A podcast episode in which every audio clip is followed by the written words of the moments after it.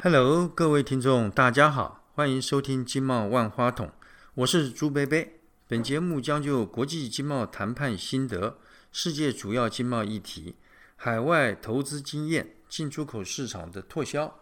邀约驻外经贸商务官员、海外台商、学者专家一起与我们聊聊。各位听众，那个朱薇薇，呃，上一集哈，那我们有访问到这个我们海关缉毒犬中心哈培训中心的那个陈一谦科长，还有我们的训练师哈，呃，吴俊生先生，以及我们的这个海关呃育犬中心的这个我们大学的主任吴小华哈。那我们谈到这个我们缉毒呃毛小孩的，他们是怎么样的训练，他们平常的生活，呃，大概是一个怎么样的情形哈。那我们这个这一集呢，我们想谈一下我们弃毒犬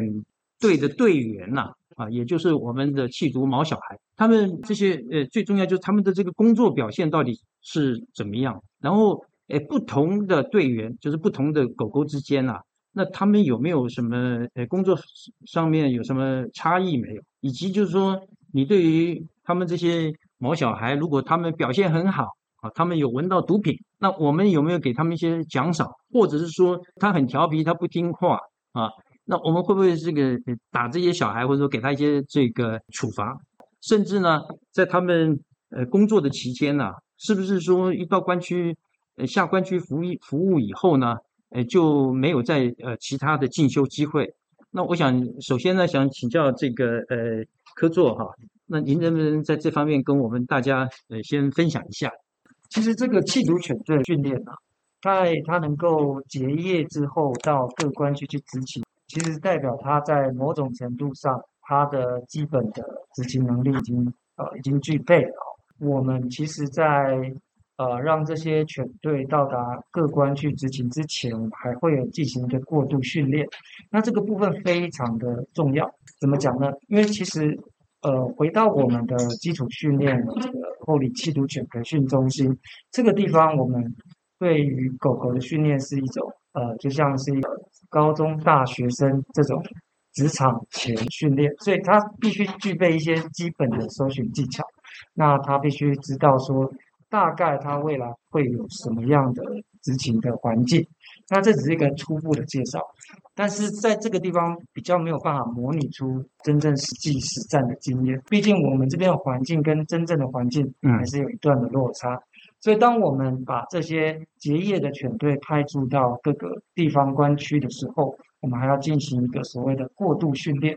那怎么说呢？比如说我在后里缉毒犬中心那边无法去呃模拟或是复制太大量的。旅客或是货物这种模式的训练，所以我必须到实战的现场，比如说我到桃园机场啊，我到基隆港、高雄港、哦台中港这些地区哦，去实际去面对这些旅客跟这些货物。但是一开始的时候，由于我们训练中心的训练量还没有完全办法衔接到真正旅客量或是货物量，所以我们会设定一个一段时间，大概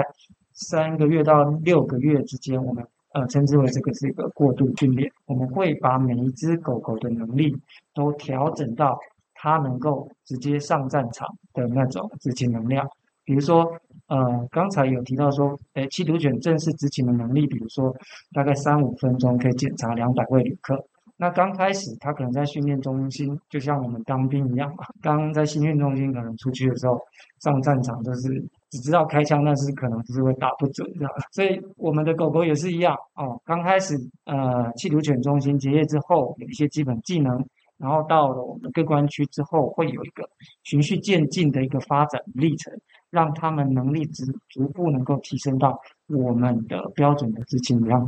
哦，那这个是一个过度训练。的一个发展关键。那在这个时候，如果过多的压力啊，比如说，可能大家会觉得，哎，这狗狗那么厉害，为什么不马上就让它就查个一个班机哦，或是一整个货柜这样子，那么多的货物量？那这个部分我们要必须要循序渐进哦，以避免说。哦，有点揠苗助长这样子哈。哦，那这是一个非常关键的时期。通过这关键的时期的时候，我们会把这些呃犬队招回来做这个最后一个总评估。好，去评估不不光是他的领犬人还有这只狗，在这三到六个月期间内，到底有没有按照我们标准的作业的程序去达到它这个能力？那这个是我们确保我们所发展的每一只狗都能够有具有实际执勤的能力所做的最大的一个要求哈。那我们这些犬队开始执勤之后，也不是就断了训练，其实他们在专业维持上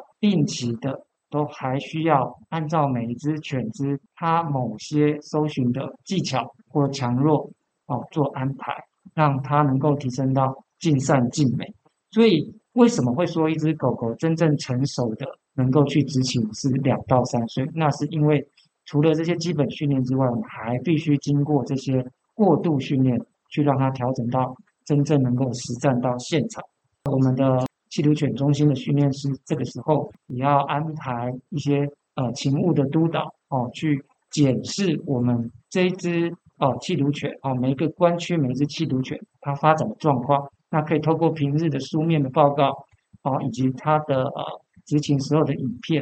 哦，然后来检讨改正它必须要增进的一些能力。所以，我们每一只狗狗都定期的会去做这些督导动作，让它。维持在一个固定的执勤的水准，哦，直到他真的能力衰退或年纪比较大的时候，才会让他退休。所以这么讲起来，这个狗狗的训练，呃，刚刚开始离开中心，等于是只是一个新兵训练嘛，啊，所以你在他这整个所谓的职业生涯，那我们可以这么讲，职业生涯的当中呢，我们还常常给他们有所谓的评估考核啊，以及这个呃召回。呃，所谓的这个在职训练，那您刚刚讲像是是呃，像我们这些呃狗狗，大概他们服勤的呃年年限大概是都是几年？这个里面他们可以退休？这个部分其实当初呃我们在推动这个制度之前，并没有一个特殊的规范。那大概到了一百零五年左右，行政院农委会有推动一个。呃，政府部门之侵权照护管理规则，它有明定说，那我们真正政府部门的执行权工作年限是四到七年。好，所以这个从这部呃规定呃颁布执行之后，我们就按照这个方式去让我们的犬只执勤。那当然呢，我们并没有一定要让狗狗做到年纪那么大。如果我们平常的督导考核发现这个犬只的能力有衰退，我们也会观察评估，让它提早退役，让它进入家庭的生活。哦，所以如果四到七年，也就是狗狗大概是八九岁。对，如果它的呃开始可以训练是一岁来算，那我经过了过渡训练，一岁半两岁，所以我四到七年就是六到九岁。所以这个年纪会去做，所以这个九岁也类似我们公务员六十五岁强迫退休，强迫退休。对对对，这个是这个是一个蛮蛮有制度的一个规划了。不过呃，像像他这个有有的狗狗，比方您刚刚最在上一集有谈到我们呃缉毒犬他们这个呃作业的呃很多是在四大港口，是那他们这些狗在是呃他们就在那里呃服务。有没有所谓什么轮调制度啊？所以他今天是在呃高雄关啊，可能工作呃一一年，明天就调到这个桃园关，有没有这种的？其实这个部分哦，应该这样说，呃，其实我们部署的目的都是要尽量尽可能去查获毒品吧。是是。那基本上每一只狗狗适应每一个呃呃通关点的环境，它必须要花一点时间。所以基本上如果某些狗狗会被分配在某些场域，比如说空港或是海港，那它们基本上，呃，很多训练的模式就会往这个方向去发展。因此呢，我们基本上如果有能力养成狗狗，其实当然都是兼具这两种环境的能力，但是它们也许因为每天的训练或执行模式，就会比较偏向某种形态。啊，当然那个部分我们尽量就是。能够让它在一个稳定的区间内，哦，就发挥它最大的效果。那基本上我们，除非有一些特殊的情务，或者是我们人员有一些移动，哦，所以做做犬只调整的时候，我们才比较会有可能跨跨区域的这样去部署。理解，就好像你是如果是呃狗狗是在桃园机场的话，它可能大部分是闻旅客的多。啊。是那你如果是台中港，可能就是一般的这个呃海运海运货物，所以他那个训练就是他工作的形态可能是有点差异的嘛。对，但是我们基本上都能够把它训练到各种情境都能够这个查获。只是是是，可能平日的训练或是执勤量，可能真的会因为那个环境就会比较偏多，但是基本能力都是够的。哦，是是。那像这个嗯狗狗这样子哈，他们这么辛苦的呃工作，然后我们总共也有三十九组嘛哈。那这三十九组里面，这些三十九只呃毛小孩里面，有没有您能不能给我们举一些例子？有没有说谁是非常厉害的，是护国神犬级的？哦，就是他这个茶气的或者他的绩效，是，非常这个令人这个印象很深刻的。那这个部分我先分享一个我们海关第一只缉毒犬哦，这个真的是第一名的护国神犬哦。嗯。那但是这个第一只的呃护国神犬它叫做小黑了哈嗯，它也是一只拉布拉多犬，但是呢，它并不是刚刚提到的我们向澳大利亚海关去学习哦，或是合作之后的犬只，它反而是一只试办时期哦，就我们透过招标采购的方式买回来加以训练的狗狗。但是这只狗狗，呃，它非常有灵性哈、跟我们海关第一位领犬员搭配的默契十足了哈、那它一个比较有名的案例就是非常有趣哦，这只小黑哦，刚开始执勤的时候，它就呃像人一样，我们就发现说，哎，如果回国旅客大部分都会在那个证照查验 （immigration） 这个地方，我会驻足，所以我们的领犬员就把它啊带到这个区域啊去做嗅闻啊，他就发现，哎，奇怪，他怎么对某一些旅客有一些反应？哦，有蹲坐的反应。当时候呢，哦，这只狗狗就这个状况就非常明显，所以它的领犬员也直接看到，所以我们会把这些状况回报给呃后端的呃海关人员啊去做详细的查验。那这个部分呢，哦，就建立了说我们怎么样运用犬只哦，跟我们整体海关的能力去做一个协调查缉毒品的呃工作。那这个制度成熟之后，其实它在各个场域有发现非常多的毒品。哦，比如说呃，我们狗狗用在呃，当然刚刚讲到了旅客检查，那还有后续的，比如说像我们会时常看到很多国际的邮包、包裹、嗯。哦信函之类的，是是，那他在这边又马上气候了他呃犬牙之中第一笔的那个毒品的弃案。这个故事就发生在呃我们的狗狗就带到我们台北的邮件中心是是，那这个邮件中心都是各国来的邮件跟包裹非常多，其实千头万绪、大海捞针，并不知道是从哪个地方来的。但是呢，我们狗狗非常厉害，这个包裹送上了输送带之后，哎，一个箭步跳上去之后，哦，就积极的嗅闻，它很快就找到了这个气味的来源，然后就对那个包裹产生反应。结果一打开，哇，就是好几公斤的大麻哦，所以其实呢，这个状况就代表，其实我们很多当初用人力哦，或是觉得说，哎，比较没有效率的检查方式，可以利用这个气毒卷来做一个补充。那我们后续在应用上，我们也发现，其实狗狗有更多可以适用的场合。那我们在我们的气案也发生呃非常多呃狗狗弃货的案件的比例。您说这个小黑是你们这个我们海关第一只弃毒犬，是是，那所以所以现在应该是有一二十岁了吧？呃，现在呃，其实他已经安详的当狗天使去了。哦，所以已经往生了。是是是，不过因为这只狗狗在我们九十几年就开始服勤嘛，所以其实是它为呃国家贡献非常多的弃案。那我们在它晚年的时候，也把它带到我们的缉毒犬培训中心安养。那他就呃到了天命该到的时候，然后他就离去。那我们现在就把他葬在我们的缉毒犬中心，当做我们的第一代的护国神犬。哦，所以他就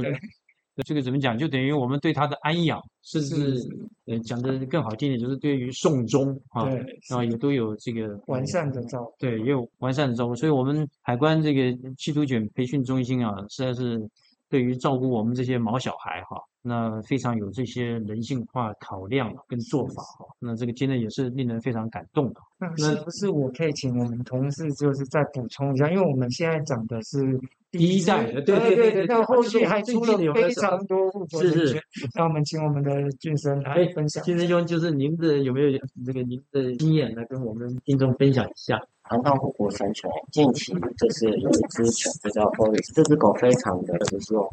它的天生的搜寻欲望是非常强烈，可是，在课程中，因为它的反应、它的速度都是非常快，所以在课程中学员无法去驾驭它，所以造成你说没办法驾驭它对，就是像一匹好马，可是没办法去骑它的那种。哦，所以呢，当时我是助训，然后我带它的时候，发现这么好的狗，如果寄居留下来，就等于是浪费浪费了天分。所以毅然决然，我就是带它，就直接去下关去重新当领犬员，然后去发展它。然后发展一阵子，我发现它的能力越来越好。然后到了一定的阶段，刚好有一个资深的领犬员，他的狗刚好要退役了，所以我想说，我还是要把这只狗继续发展，所以把这只狗再交给然后资深的领犬员。他非常有经验，然后在关区依照呃循序渐进的方式，然后各种茶器的样态都让这只狗学习。所以呃最近的有一个奇案，就是说他对一个比较可疑的，然后是木箱装的可疑的货物，然后产生反应，然后拆开来，居然发现它是一个油压缸，油压缸就是那个机器的，对，哦有产生反应。那时候哎大家都蛮惊讶，哎怎么会对这种样态的物品产生反应？然后也透过很多我们海关一些高科技的查询工具 X 光，然后最后我们相信我们的犬只是有一定的把握程度，也搭配 X 光机来配合，然后就就是请特殊的工具把这个油压杆打开，确实里面有黑咖啡三百公三百公哎三百多公斤的量。哎，这个非常不简单呢。这个毒枭把这些毒品放在那个油压缸里面哈，你要用人或来查的话，实在是不容易发现。哦对，所以说说这个是所以一不简单般来讲，对，所以长期来讲说狗的，刚才提说，哎，十三周的基本课程结束以后，后面的过程，呃，过渡时期啊，后续的发展是很重要。如果没有继续发展，可能狗的能力就会局限。然后这种像这种比较场地比较隐秘的气味，可能狗就不一定能有发现、发掘它的存在。所以后续的发展，刚刚提到是必须透过很多心血去发展犬只，犬只的水准能力才会持续提高到某一个阶段，然后才会跟进现在的那个毒枭毒常见品对对的方法，对，才能契合到。对，所以因为你毒品的种类有新的种类越来越越多嘛，哈、对所以你对于这个我们弃毒毛小孩的哈、要给他不同不断的有些新的训练了，哈。这个我呃顺顺便在这里啊，我就请教一下小华哈，就是说像我们这个常常讲说狗呃它的嗅觉哈、比我们人灵敏哈、到底是说它嗅觉的细胞呢呃比较多呢，还是说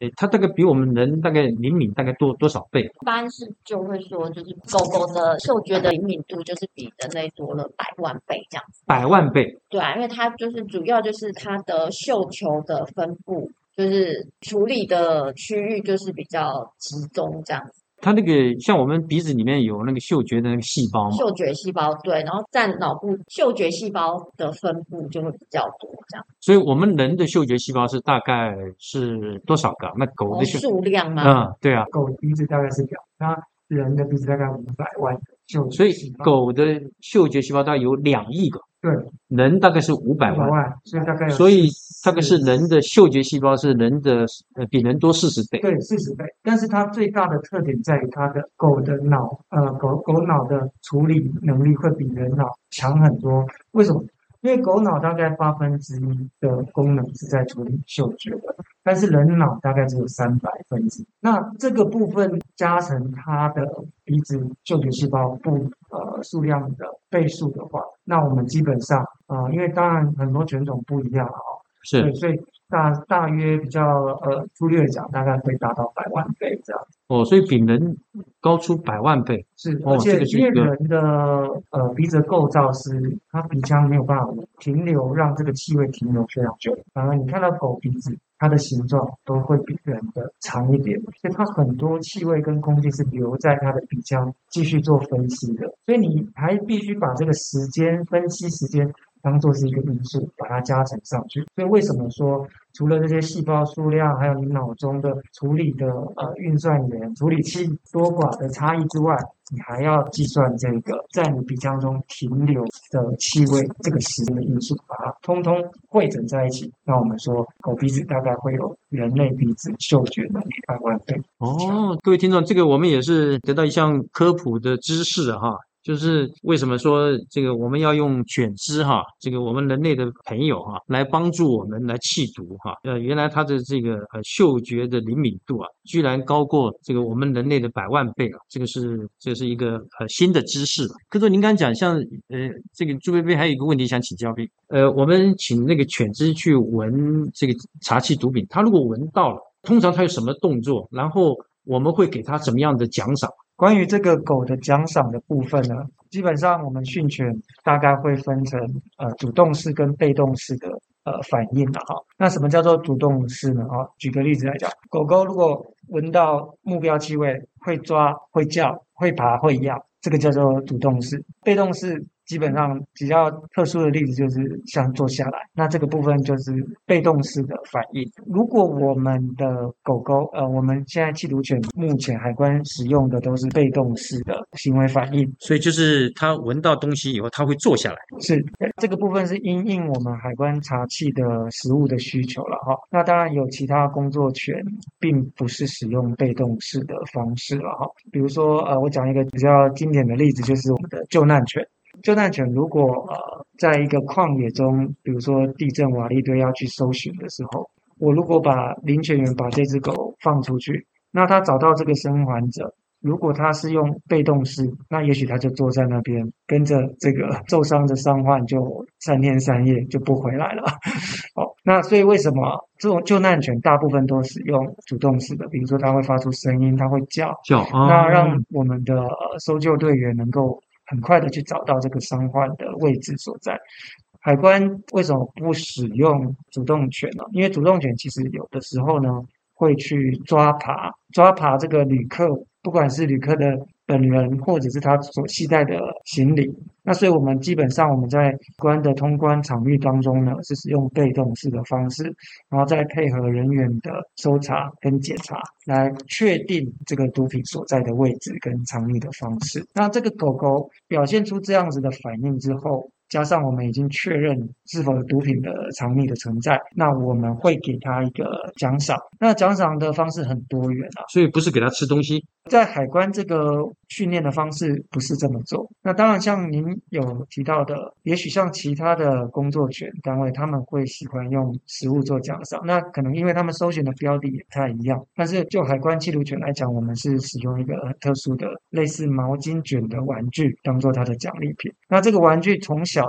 他就开始接触，我们从小就培养他喜欢占有这个奖品，然后所以呢，我们每次在弃毒的时候，我们都是像是安排一场搜寻游戏，狗狗就会觉得说，我如果闻到气味，我就会获得这个奖品，以这种心态去进行我们所谓的弃毒工作，对他们来说，其实是在进行一场呃追寻奖赏的一种游戏。所以就是说，他如果闻到毒品，那毛小孩的工作伙伴这个 handler。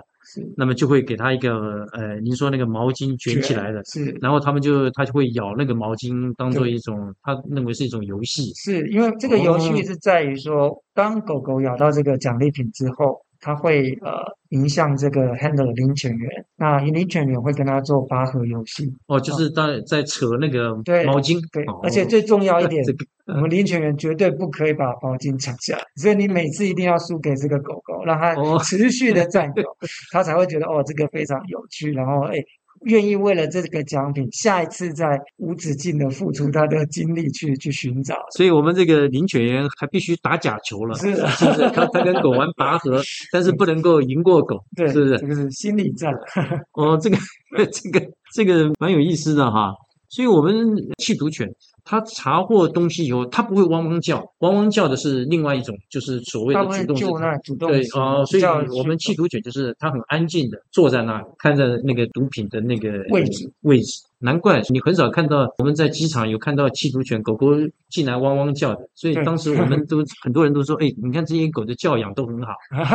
原来是最主要是说他们受的训就是这样，是所谓的被动式。对，哦，这个蛮有趣的。但是这边也谈到一个地方了啊，就是因为其实不见得每一个目标可疑的气味一定会诱发它完全的坐下，也许他会脑筋还在分析的时候，他会做出一些举动，但是他不完全像是整个坐下，那也许他只是晃动一下身体，哦，让你觉得哎这个很可疑，但是他也不会很确定，啊所以这狗它就是狗可能知道呃可疑，但是它也不是非常确定。是因为这个毒品讲起来，其实它呃，不管它的气味有很多元嘛，不管它的包装方式或者它制造的方式不同，其实每一批新的毒品进来的时候，其实狗狗的反应，它的呃程度会跟我们训练的程度会不太一样。但是我们都可以从它细微的动作里面去解读，说这只狗到底闻到的是什么？可能它闻到食物，它的反应不是这样子，那哦，它闻到类似毒品，那他可能会出现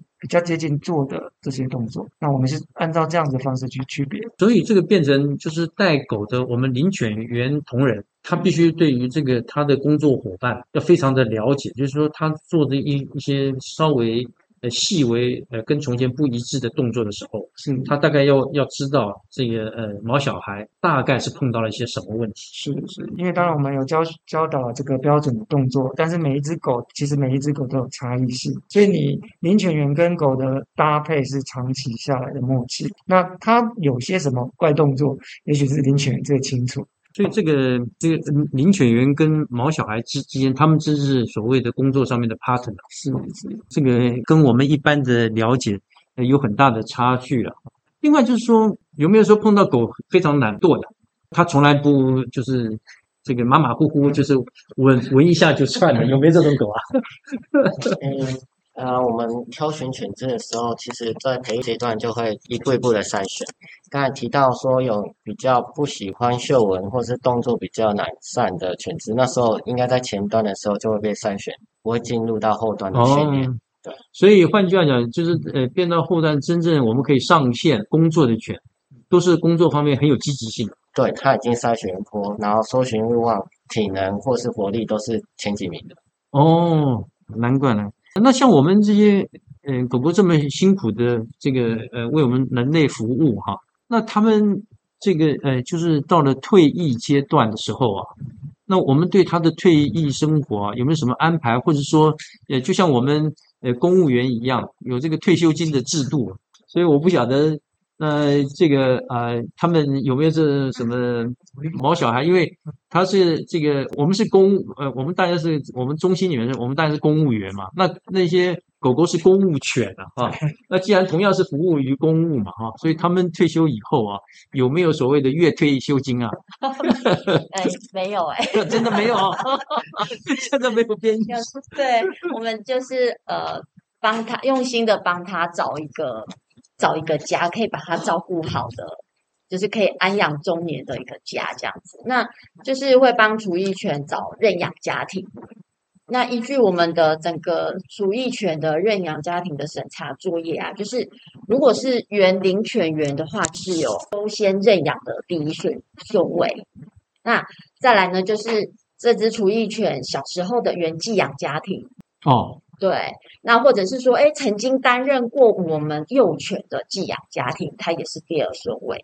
或者是说我们审查合格了的，就审查合格的寄的寄养家庭，然后它有并且就是有照顾过这个厨艺犬满半年以上，这都是属于第二顺位的认养者。对，那再来的话呢，就是接着到第三顺位的话呢，就会是诶，像是呃有领有月退的退休的公务人员啊，或是现职的公务人员啊，就是第三顺位就是可以认养我们厨艺犬的。那如果说诶这一些都没有的话，都没有符合资格的认养者的话，那厨艺犬就是会在我们中心安养这样子。就是我们就是希望说，就是给狗狗一个厨艺犬，它毕竟为我们国家贡献了很大的呃心力，它的。整个狗生涯都为国家在做贡献了，所以帮他找一个好的家，然后有爱他的家人，其实这是比我们给他钱、给他月退就是更实际。是给他的一个爱了，这样。那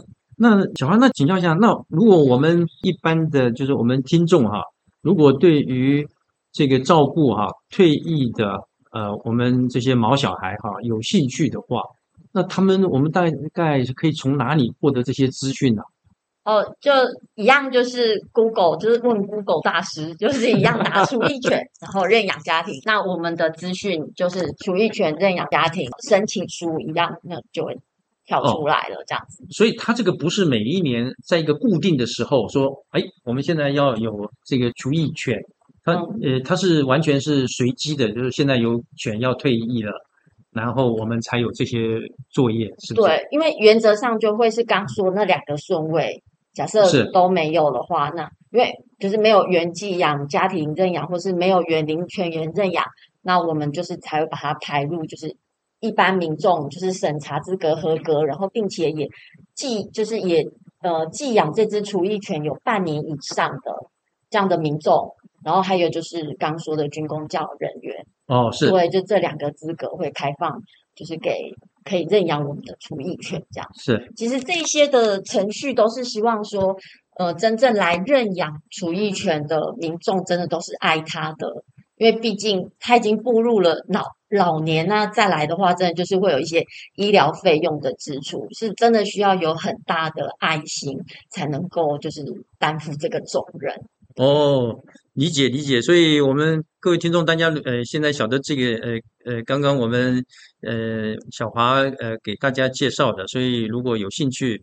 呃有爱心啊的这个民众哈、呃愿意照顾这些呃为我们呃海关为我们国门把关的毛小孩。退役以后的生活呢，可以上我们海关的缉毒犬培训中心的网站哈、都有这些的资讯哈、呃，各位听众，我们刚刚呢听了我们这三位海关同仁介绍有关于我们缉毒犬毛小孩的工作的情形，还有他退休以后的这个生活的安排，那我们对他们的生涯呢都有非常呃深入的这个了解了。那至于哈，呃，我们呃海关缉毒犬中心现在因为呃绩效非常好，那很多的国内外的单位呢。都希望跟他们的合作。那我们缉毒犬中心就像朱贝贝一开始讲的，呃，现在不只是我们海关的缉毒犬中心啊，也也可以说是我们全国公务单位工作犬的训练中心。那我他们到底是怎么个的做法呢？